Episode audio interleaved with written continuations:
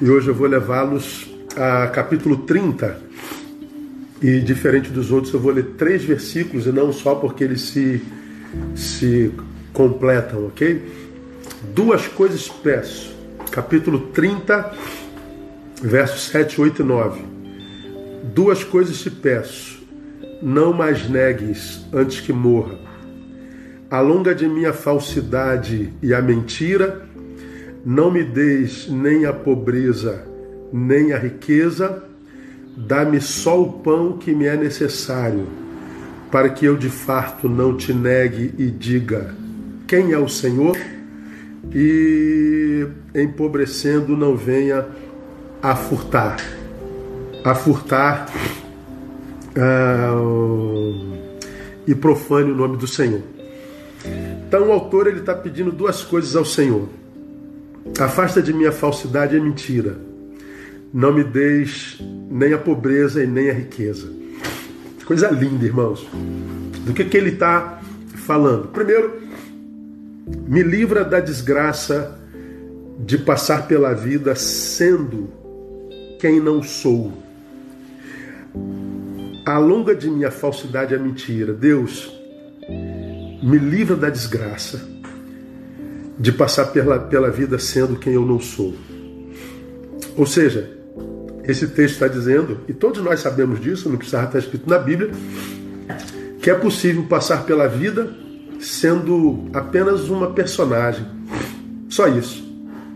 Sendo, na verdade, uma mentira. Alonga de mim a falsidade e a mentira. E ele fala de uma mentira que para a qual a gente nem sempre atenta.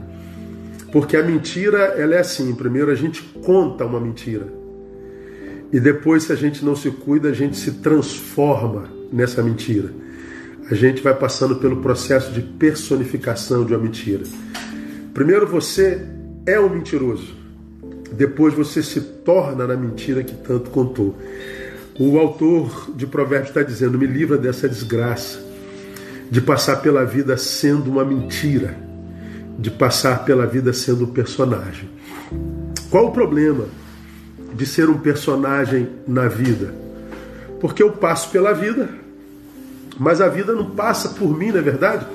Como eu costumo dizer sempre, essa pessoa personagem, ela nasce e morre sem ter vivido. Isso é uma desgraça. E isso é terrível na vida de alguém e na minha concepção, esse é o tempo da falsidade e da mentira. Tempo de hologramas. A rede nos ajuda a nos transformarmos nessa mentira. E o autor está dizendo: me livra dessa desgraça. Por que, que é uma desgraça, pastor? Porque é insuportavelmente cansativo ser quem não se é, amado. Como eu sei que eu posso ser quem eu não sou, e se vivo essa desgraça, minha vida vai ser canseira e enfado. É muito difícil ser um personagem, é absolutamente insuportável.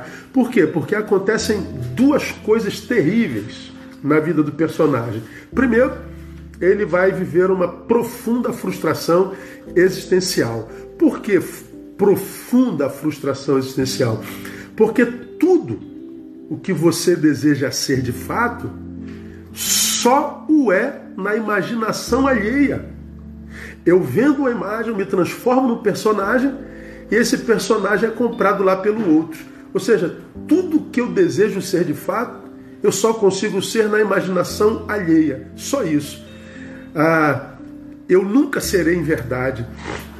Então vou viver uma profunda frustração existencial. Eu vendo um personagem a sociedade compra esse personagem e o resto da minha vida, das minhas forças, é para manutenir essa, essa personagem, essa mentira que eu fui. Isso é insuportavelmente cansativo, isso frustra existencialmente. Mas eu vivo uma frustração ainda pior, uma frustração espiritual. Por quê? Porque Deus não se relaciona com personagens. Deus não se relaciona com aquilo que a gente parece ser. Deus só se relaciona com aquilo que a gente é. E mais, quando eu me transformo nessa mentira, eu vivo uma reconfiguração paternal, uma reconfiguração de paternidade espiritual. Por quê? Porque o pai da mentira é o diabo. Ou seja, eu posso ser um filho de Deus que fiz opção por viver uma personagem. Eu sou um filho de Deus adotado por Satanás, porque o pai da mentira é o diabo. Isso é terrível. Isso é uma desgraça. É disso que o autor está dizendo. Me livra de ser essa mentira. O segundo pedido é: não me deis nem a pobreza e nem a riqueza. O que, que ele está dizendo? Pai, me dê a, a rara capacidade de me satisfazer com o suficiente. Me dê a rara capacidade de me satisfazer com o suficiente. Por que ele pede isso na minha concepção? Porque coisas para além disso, do suficiente, têm poder deformativo. Coisas para além do suficiente ou aquém do suficiente têm poder deformativo. Como, pastor? Se eu tenho coisas de menos, diz ele, eu posso profanar o nome do Senhor. Portanto, eu vivo uma desconstrução.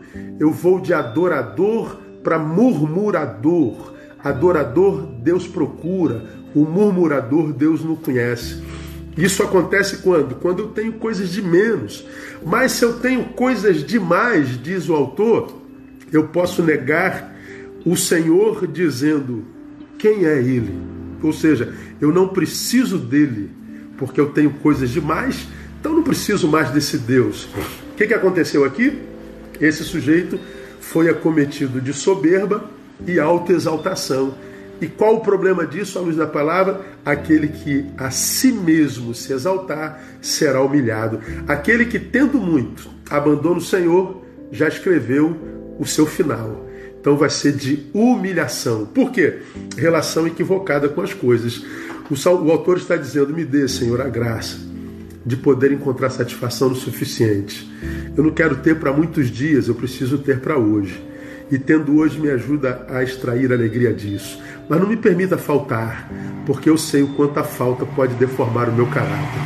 Coisa linda, né, irmão? Aqui, para a gente terminar, eu me lembro de, de Mateus 6,33, onde o Senhor diz assim: ó, Mas buscai primeiro o reino de Deus, as demais coisas vos serão acrescentadas. Primeiro o reino, as coisas depois.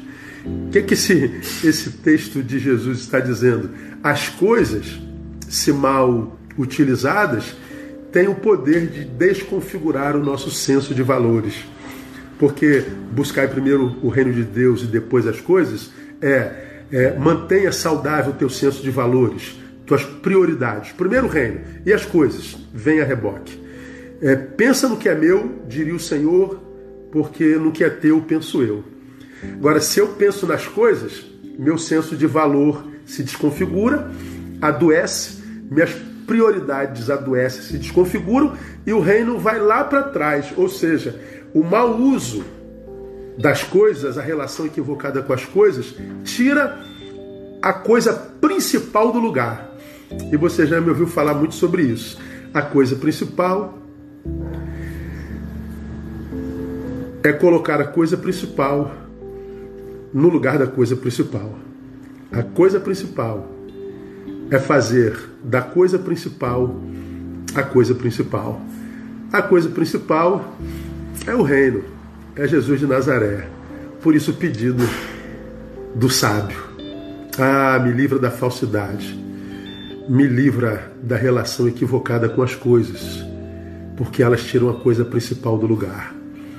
Que Deus tenha misericórdia de nós e nos dê a graça de viver assim. Amém? Deus abençoe vocês. Que esse seja um dia de muito boas notícias.